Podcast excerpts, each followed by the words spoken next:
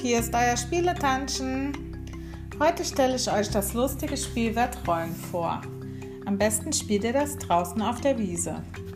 Dafür braucht ihr zwei alte Bettbezüge und viel Platz.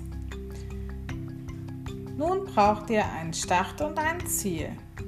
Jetzt krabbeln zwei Mitspieler in die Bezüge und legen sich an den Start. Der Kopf bleibt dabei draußen.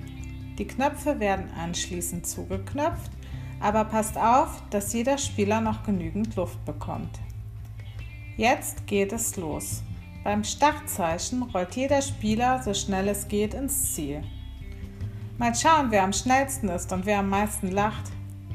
Ich wünsche euch viel Spaß dabei und wenn euch mein Podcast gefällt, teilt ihn gerne. Tschüss!